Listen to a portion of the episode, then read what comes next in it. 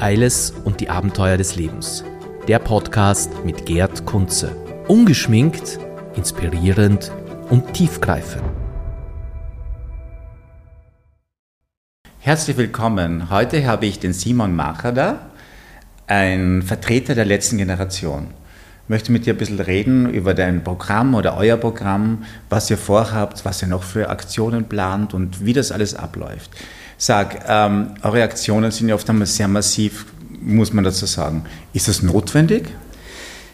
Ja, ähm, notwendig. Ich meine, die offensichtliche Antwort ist, na, natürlich ist es nicht notwendig, wenn man im Stau steht, Menschen von der Straße zu ziehen und das hilft eigentlich auch nichts.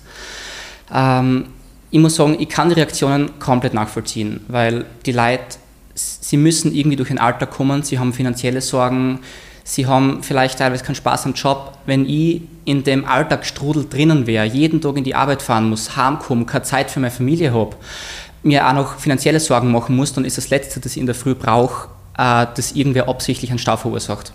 Das, ich kann die Aggression zum Teil nachvollziehen. Deine Aktion war ja Gucci-Sprayer bekannt. Ja? Das heißt, du hast ein Geschäft der Kette Gucci besprüht. Womit hast du das besprüht? Das war das gefährliches ja. Ding oder was war das? Also das war eine von unseren seltenen, seltenen Protesten, äh, unsere High-Visibility-Proteste. Ähm, es war ein Prada-Geschäft. Ähm, besprüht haben wir das mit präparierten Feuerlöscher, wo wir Holy-Pulver, also das Pulver, das beim indischen Holy-Fest verwendet wird, ähm, das ist im Prinzip einfach nur ähm, mit Lebensmittelfarbe gefärbtes Maisstärkepulver. Das heißt, theoretisch könnte man sich einen Kuchen draus backen total harmlos. Weil ich habe ja. gesehen, da war ein Baum auch der Fall. Und ja. okay, das besprühen am Baum auch noch. Also wenn es harmlos ist, bin ich jetzt, ja, auch, bin ist, jetzt auch beruhigt. Das ist nicht nur ungiftig, das ist sogar essbar. Okay. Aber, aber ihr habt ja auch äh, Kunstwerke zerstört oder, oder ist das nicht ein bisschen sehr viel, wenn man auf Kunst auch noch geht? Ähm, zerstört haben wir es nicht. Ähm, das waren eine von unseren ersten Aktionen, die quasi damals das notwendige Übel waren, um die paar wenigen Leute auf uns, Aufmerksamkeit zu, auf, auf, uns aufmerksam zu machen. Also nicht auf uns, weil ich war damals noch nicht Teil davon. Ähm, auf die Gruppierung aufmerksam zu machen, die wirklich das Thema verstehen, die sich nicht davon abschrecken lassen, dass da jetzt Kunst angegriffen wird. Äh, wobei man sagen muss, in beiden Fällen ist nichts zu Schaden gekommen. Ähm, beim Gemälde von Klimt Leben und Tod im Leopold-Museum, wenn ich mich richtig erinnere, war das sogar so, da war eine Glasscheibe vor dem Gemälde und die Person, die das beschüttet hat, hat sogar noch in den Tagen davor in der Dusche geübt, wie genau man das Fake-Öl, es war nicht einmal richtiges Öl, es war nur gefärbtes Wasser, wie man das in welchem Winkel auf die Glasscheibe schütten muss, um ja nichts zu beschädigen.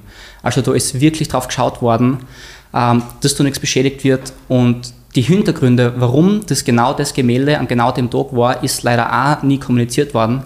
Es war nämlich genau der Tag, an dem die OMV den Eintritt für alle gesponsert hat. Und man damit darauf aufmerksam machen wollte, wieso ein Museum mit einem Ölkonzern kooperiert. Okay, aber zum Beispiel kommen wir nochmal zurück auf diese Klimakleber. Äh, da kommen jetzt dann quasi äh, Leute dazu, wie du schon sagst, ich weiß, viele sagen, sie fahren gerade mit der, sie müssen ins Krankenhaus und so weiter, das kommt ja noch dazu. Es kommt schon zu Gewalttätigkeiten, was ich eigentlich furchtbar finde. Aber glaubst du nicht, dass das der Protest, also ich glaube, dass die Zivilbevölkerung das längst kapiert hat, ja, was da, was, was da abläuft. Warum macht es nicht Aktionen? Äh, die dort hingerichtet sind, die es wirklich betrifft, zum Beispiel Politiker. Warum geht es ja nicht ins Parlament? Warum nicht direkt zur OMV, warum nicht zu den großen Firmen und macht dort Proteste? Warum kommt die Zivilbevölkerung zum Handkuss? Ähm, das Erste, dass die Zivilbevölkerung längst verstanden hat, das halte ich für absolut falsch. Ich finde, die allergrößte Mehrheit hat nicht verstanden, wie unsere Welt in 10 oder 20 oder 30 Jahren ausschauen wird. Ähm, weil das sieht man ganz gut. Wir werden nicht umsonst als Klimahysteriker oder Untergangs- äh, Untergangssekte bezeichnet, einfach weil wir die wissenschaftlichen Tatsachen erklären. Das, was wir erzählen, haben wir uns nicht ausgedacht. Das ist das, was zum Beispiel der IPCC, der Weltklimarat, in jahrzehntelanger Forschung herausgefunden hat. Ähm, also es ist sehr wichtig, ähm, durch, durch den störenden Protest die Menschen zum Nachdenken zu bringen, vielleicht sich dazu zu bringen. Früher denken sie dann, jetzt recherchiere ich, einfach um mir sicher zu sein, dass die wirklich Idioten sind und kommen dann drauf, hoppala, eigentlich ist da ja doch was dran. Ähm, und es stimmt schon, man braucht andere Proteste definitiv auch und wir sagen nicht, dass zum Beispiel Fridays for Future jetzt alles falsch macht. Ähm, wir sind einfach ein Bastelstein in der Klimabewegung. Und ganz interessant ist da der, der Radical Flank Effekt oder der Effekt der radikalen Flanke. Der ist schon sehr gut untersucht und da kann man sehen, dass wenn man eine gewisse Bewegung hat, die jetzt normale Demos, angemeldete Demos macht, dass es der extrem hilfreich kommt, wenn es eine radikalere Gruppierung gibt, die aber ganz wichtig friedlich bleibt. Ähm, das hat man zum Beispiel damals bei, die, bei der Bürgerrechtsbewegung gesehen, wie die Bewegung von Martin Luther King quasi ziemlich eingeschlafen und am Boden war. Ähm, und dann sind eben die Freedom Riders gekommen, die eben bewusst Gesetze gebrochen haben. Ähm, sie haben sich Weiße und Schwarze gemischt in Busse gesetzt, was damals verboten war. Sie haben sich gemischt in Cafés gesetzt, was verboten war.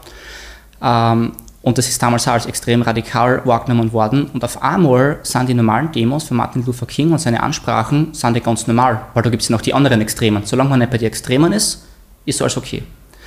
Und interessanterweise kann man das heute auch sehr gut beobachten. Ähm, wie, ich kann gar nicht mitzählen, wie oft ich schon von PolitikerInnen gehört habe, ähm, dass die Jugend doch bitte zu Fridays for Future gehen soll und nicht zu den radikalen Klimakleber.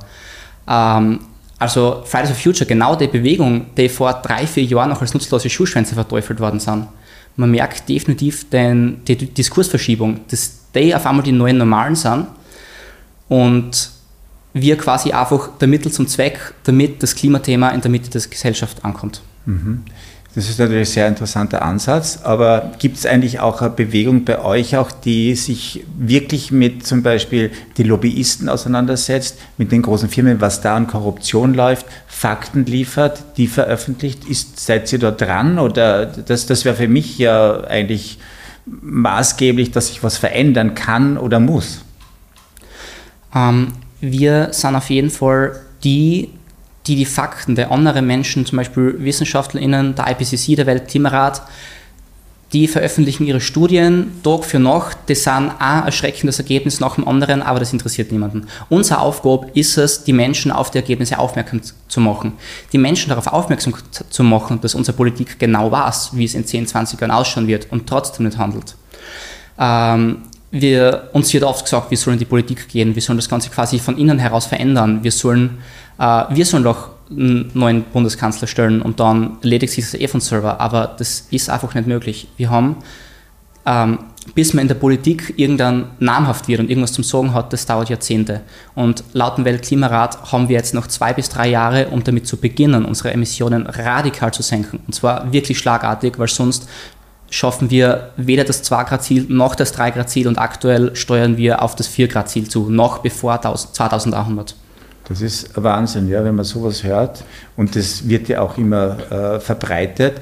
Aber viele lesen das und sagen, ja, ja, heuer ist eh äh, nicht der Sommer, wo ist die Hitze, was ist da los, ist eh alles normal. Das höre ich halt immer von meinen Kärntner Freunden, die als erste Postings beigebracht haben, na, ein typischer Kärntner Sommer, das betrifft ja nicht uns, aber dass es auf der anderen Seite der Welt ganz anders ausschaut, von Gletschern angefangen, brauchen wir nicht reden, wir kennen die aus, die Waldbrände, betrifft uns ja nicht. Und witzigerweise war es ja auch so, in, in ich rede immer von Kärnten, ich bin aus Kärnten, äh, dass es genau die Gegend, wo die meisten quasi Klimaverweigerer sind, die heftigsten Unwetter waren und die Murenabgänge und sie haben noch immer nicht genug. Ich meine, es klingt jetzt wirklich blöd, also es ist kein, kein, aber das ist so arg, ja, dass, und die kapieren immer noch nicht, die wollen nicht kapieren.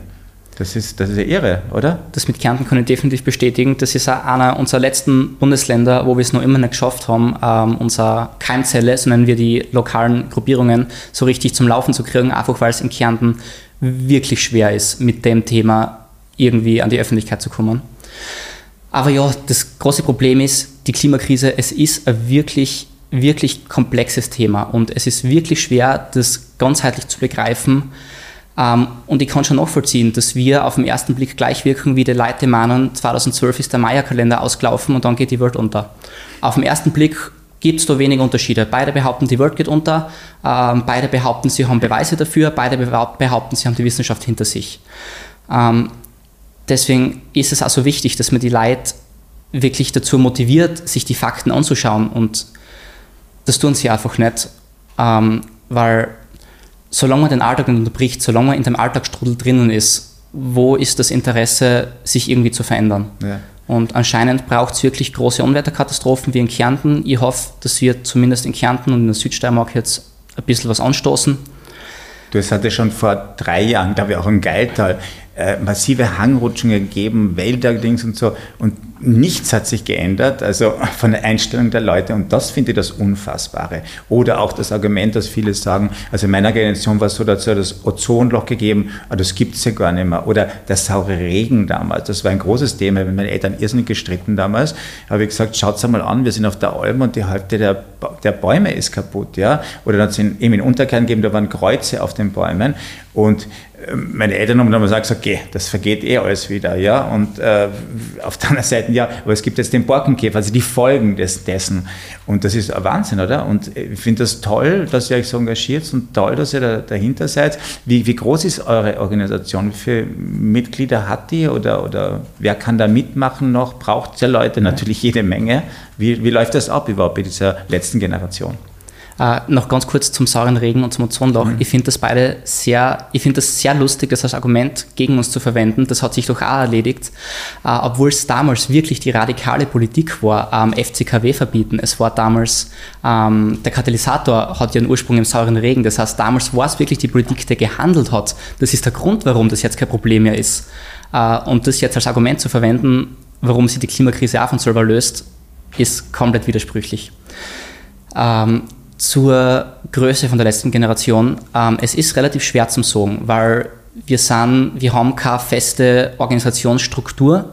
Ähm, es können sich Menschen bei uns anmelden. Das passiert entweder über die Webseite oder indem sie ein Krisengespräch von uns besuchen. Das sind so Vorträge, wo wir über die Klimakrise und über uns als Bewegung sprechen. Ähm, kann man auf der Webseite sehen, wann wir immer sind. Ähm, da kann man, hat man die Möglichkeit, sich anzumelden. Ähm, also Menschen, die einmal bei uns waren und sich angemeldet haben, haben wir österreichweit um die 1200.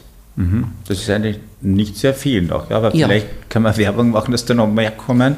Äh, wie, wie, was ist das Durchschnittsalter? Seid ihr als junge Engagierte, da gibt es ja auch meine Generation oder Mittelgeneration, da gibt es das auch? Oder, oder einfach seid ihr die Jungen, die vorantreibend sind? Na, also im Protest wirkt es oft so, weil es sind durchaus die Jüngeren, die immer wieder im Protest gehen, aber nicht nur. Ähm, in Österreich kann ich jetzt da keine Statistik dazu nennen, aber die letzte Generation in Deutschland hat da äh, Daten erhoben, wo sich sehr gut sagt, dass es eigentlich sehr, sehr gut durchgemischt ist. Ähm, es fehlt so ein bisschen die mittlere Schicht, einfach weil das hauptsächlich die Berufstätigen sind, die einfach nicht wirklich Zeit dafür haben. Andere Sorgen haben natürlich, wie meine genau. Familie oder irgendwas, ja, genau. genau. Ähm, wir sind schon auch viele Studenten und Studentinnen, aber es sind durchaus auch viele Pensionistinnen dabei, es sind auch Berufstätige dabei. So gut sie halt Zeit haben, die nehmen sie dann halt oft Urlaub, um im Protest gehen zu können oder Urlaub, um ihre Strafe im Gefängnis abzusitzen. Das ist das nächste Argument, die sollen was arbeiten gehen ja. oder was machen die eigentlich? Ne? Das, das ist ja Wahnsinn, oder? Einige von uns studieren, arbeiten nebenbei, um sich das Leben zu leisten und sind nachher auch noch ehrenamtlich bei der letzten Generation. Ähm, das ist dann wirklich äh, 60, 70, 80 Stunden Woche. Ähm, viele sehen das einfach als so wichtiges Thema und sie die komplette Freizeit hernehmen, um darin zu investieren. Und dadurch ergibt sich auch wirklich, äh, wirklich motivierendes Arbeitsklima quasi, weil man wirklich sieht, man ist da unter Menschen, denen muss man jetzt nicht erklären, wie schlimm die Situation ist. Die muss man nicht versuchen zu belehren, wie unsere Welt in 10, 20 Jahren ausschaut. Man kann wirklich über alltägliche Dinge wieder mal sprechen und das ist, es ist eine super Gelegenheit, um wieder aus der Lähmung rauszukommen, die so viele, vor allem so viele Junge haben, wenn sie über das Thema nachdenken. Das ist natürlich heute in einer schnelllebigen Zeit, obwohl wir es mal viel mehr spüren, ist natürlich sehr schwierig geworden. Wie ich noch studiert habe, übrigens in Graz auch studiert, ersten Studienabschnitt und da war der Club of Rome. Ne? Da waren ja die ersten Prognosen schon damals. Das war ja, man habe studiert, war es gar nicht mehr 1990 vorher. Und das war das damals schon massiv, aber da hat man es ernst genommen. Da hat man wirklich, man kann was bewegen, man tut was. Aber mir kommt vor, heutzutage ist die Politik tot oder was? Äh, auch auch die, die, den Schritt zur neu, erneuerbaren Energie und so weiter. Äh, oder was mich jetzt gewundert hat, wie stehst du zur Atomkraft eigentlich? Ähm, ist ein schwieriges Thema. Ähm, ich habe einen relativ wissenschaftlichen Hintergrund. Ähm, ich würde sagen, Physik ist so einer meiner Haupthobbys. Ähm, Darf ich nur unterbrechen? Meine Frage ist deshalb, weil mich ja gewundert ja. hat, heute habe ich gehört, dass Schweden voll jetzt voll auf Atomkraft setzt. Ja. Und das schockiert mich ein bisschen, weil wir waren, wir waren ich kann mal direkt sagen, der Atomkraftgegner. Ja. Und ich habe schon mit Jungen diskutiert, ich kenne viele, die sind für Atomkraft. Also das möchte ich jetzt deine Meinung und wissenschaftlich fundiert hören. Ja.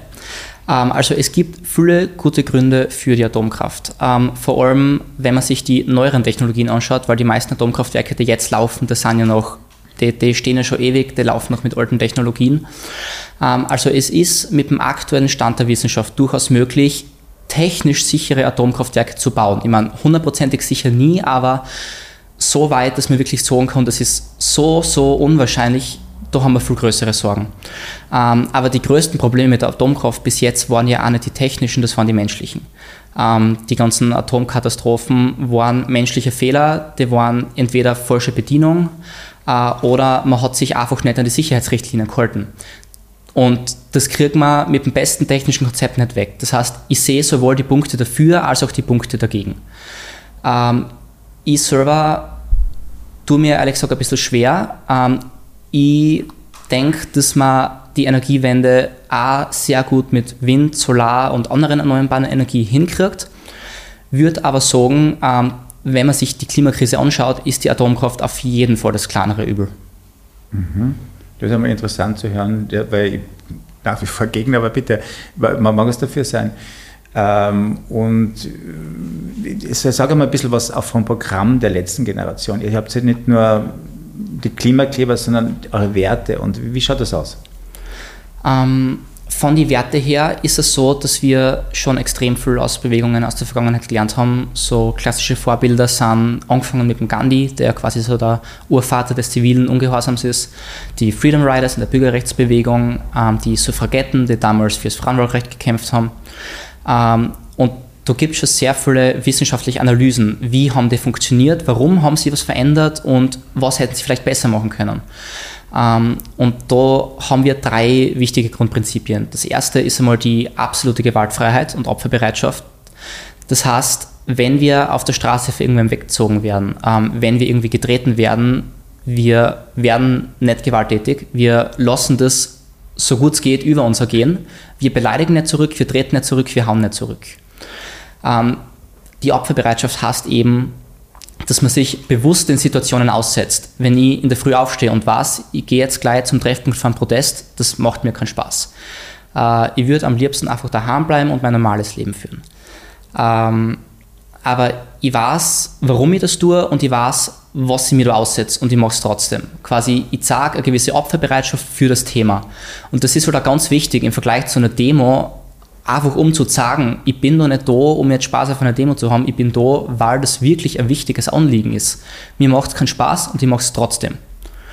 Ähm, das, so das zweite Prinzip ist ähm, die Störung, dass wir bewussten Alltag unterbrechen, weil wenn ich jetzt von der Arbeit heimfahre und ich weiß, die Straße ist gesperrt, weil es eine angemeldete Demo, fahre ich herum und fertig.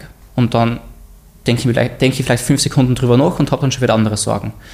Das heißt, es ist wichtig, dass wir bewusst den Alltag von den Leuten unterbrechen, dass sie einfach keine andere Wohl mehr haben, als mit dem Thema konfrontiert zu werden. Und das dritte Prinzip ist die Eskalation, äh, was auf keinen Fall bedeutet, dass wir jemals aufhören, gewaltfrei zu bleiben. Eskalation heißt einfach nur, wenn wir sehen, dass die Politik nicht einlenkt, dann werden wir einfach mehr, dann stören wir mehr, dann stören wir öfter und dann stören wir in störenderen Arten. Und das sind halt unsere drei Grundprinzipien und wir sind da in einem internationalen Netzwerk drin, dem A22 Network. Ähm, das ist einfach so ein Zusammenschluss aus, ich glaube, 20 ungefähr Widerstandsbewegungen auf der ganzen Welt. Ähm, also das wären Shut Stop Oil in äh, Großbritannien, letzte Generation in Deutschland, ähm, Ultima Generazione Italien, äh, Denia Switzerland, Schweiz. Ähm, in Frankreich gibt es noch eine, das habe ich den Namen gerade vergessen, aber. Ist, also es sind viele engagiert und das heißt in guter Zusammenarbeit. Genau, also, wir sind sehr gut vernetzt. Und du, du meinst halt, dass die, die Menschen müssen es noch, ich, ich glaube, ich weiß nicht, was sie noch spüren wollen oder was die Politiker noch sehen wollen. Vielleicht dann, wenn wir dann überrollt werden von, aus, aus den afrikanischen Staaten, wenn die nichts mehr zum Essen haben, ja, wenn es einfach Klimaflüchtlinge sowieso, jetzt sind sie noch hallo, man sagt immer Wirtschaftsflüchtlinge, ja. was ja eigentlich Org ist, ja, weil sie keine Chancen mehr haben, ja. was ja eigentlich auf Europa ja zurückkommt. Wir haben sie früher ausgebeutet na, durch den Kolonialismus. Äh, und jetzt kommt das alles zurück. Und Europa will zumachen. Sie schaffen es eh nicht richtig. Also du meinst, sie müssen noch mehr spüren. Jeder muss mehr sehen. Aber glaubst du, Politiker, Politiker sind immer gewählt für vier Jahre, fünf Jahre. Sie schauen, dass sie wieder gewählt werden. Ja, nicht zu massive Schritte machen. Hast du Vertrauen oder, oder glaubst du, dass sich da mal was ändern wird oder wird müssen? Was muss passieren, dass die Politik sich ändert? Ähm, also Vertrauen in die aktuelle Politik habe ich so gut wie null. Vertrauen in Ich glaube, das kann nicht beistehen. Ich glaube, das haben 80 Prozent der Österreicher nicht. Ja, stimmt. Mache ich mir nicht einmal unbeliebt mit der Aussage. Ja, ähm, Vertrauen in das gesamte Konzept ist, ähm, das Problem ist auf jeden Fall da. Man lebt von Wahlperiode zu Wahlperiode und was uns in zehn Jahren betreffen wird, ist nicht unser Problem. Ähm, es gibt aber den interessanten Ansatz, der auch massiv von der letzten Generation in Deutschland verfolgt wird, der von Gesellschaftsräten.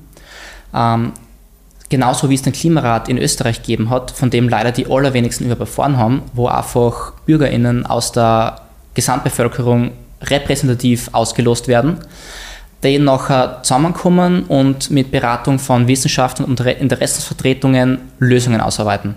Das hat es in Österreich gegeben und. Das war doch vor ein, zwei Jahren, die GWSLA genau, das gemacht, ne? Genau. Das war ja sehr vielversprechend. Ja.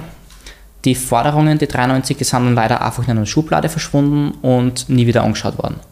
Warum glaubst du? Es war, das, war das ein Antrag? Weil ich höre es immer wieder von, ja. ich habe äh, Minister als Gäste oder Nationalratsabgeordnete, die sagen, sie geben frustriert auf. Es ist alles in der Schublade, es wird einfach nicht behandelt. Ja. Das ist ja extremst frustrierend. Ähm, es ist nämlich einfach so, die Forderungen, die da rauskommen, die sind einfach unbeliebt für Menschen, die sich nicht informiert haben. Es ist aber interessant, weil die Forderungen, die kommen ja genau aus einem kleinen repräsentativen Mini-Österreich. Und das ist so spannend, weil man sieht, wenn man die Menschen aufklärt, wenn man sie miteinander diskutieren lässt, wenn man sich gegenseitig sieht, was die jeweils anderen für Bedürfnisse haben, dann kommt man auf gute Lösungen. Wenn die Lösungen dann aber an die Gesamtbevölkerung getragen werden, Menschen, die nicht informiert sind, dann sieht man, was dabei rauskommt. Ähm, eine von den Forderungen ist Tempo 100. Anderes ist Stopp von neuen Öl- und Gasbohrungen, was ja, was auch behauptet wird, was in Österreich gar nicht passiert, was nicht stimmt. In Molen will man jetzt noch Gas bohren. Äh, andere Forderungen sind Tempolimits in Städten oder generell Tempolimits runter, bessere Radinfrastruktur. Das sind Forderungen, die machen absolut Sinn. Die machen nicht nur wissenschaftlich Sinn, sie machen sogar gesellschaftlich Sinn, weil sie aus der Mitte der Gesellschaft kommen. Äh, sie finden aber einfach keinen guten Anklang. Ich verstehe überhaupt nicht, warum man das nicht einmal versucht mit dem Tempo 100. Entschuldigung. Äh, ich war in Holland voriges Jahr, mein Sohn studiert dort, und da war am Wochenende der Tempo 100, einfach an Autobahnen. Und ich habe zuerst einmal gedacht, okay, 100. Das war so fein, der, der Verkehr war fließend. Es hat keinen Stau gegeben, alles war ruhig und fein. Und sie kriegen es nicht zusammen, das hier zu machen. Weil jeder so eilig ist, der eine prescht vor, ist wahrscheinlich eh ähnlich am Ziel, weil wieder ein Stau ist oder irgendetwas. Also Wahnsinn. Also du hast unglaublich, was man bewegen müsste. Ja. Ähm, die Tempo 100 Forderung, die war ja bis, bis Mitte Juli äh, eine unserer zwei Hauptforderungen. Ähm, und die haben wir jetzt nicht deswegen gewählt, weil das jetzt die wichtigste alleinstehende Forderung ist, die wir umsetzen müssen. Es ist schon eine wichtige, aber klar, Tempo 100 allein wird keins unserer Probleme lösen. Wir haben es genau aus dem Grund genommen, einfach weil so viele Menschen dadurch erst die Augen geöffnet worden ist. Das ist so eine einfache Maßnahme. Es gibt kaum Nachteile. Äh, ich kann eine ganze Liste von Vorteilen aufzählen und trotzdem wird es von der Politik so stark abgelehnt. Und viele Menschen. Wird es von allen Parteien abgelegt, abgelehnt oder ähm, hast du da Hoffnung? Aber wahrscheinlich. Der Andreas Babler hat sich letztens öffentlich für Tempo 100 ausgesprochen. Bei den Grünen weiß ich nicht, wie das offiziell steht. Zumindest gibt es einzelne Befürworter. Ähm, aber größtenteils Neos lehnen es, glaube ich, ab. Auch die ÖVP lehnt es ganz stark ab und von der FPÖ mhm, okay. auch eintreten. Okay. Also du hast uns echt spannende Dinge eröffnet, getagt. Nur privat würde ich noch was fragen. Was, du studierst Physik, oder? Du bist ja, du bist ja auch, du hast ja bei der Europäischen Physik-Olympiade teilgenommen und gewonnen, oder? Wie war das? Genau, äh, bei der Europäischen und Internationalen war ich dabei, Super. die österreichische habe ich gewonnen.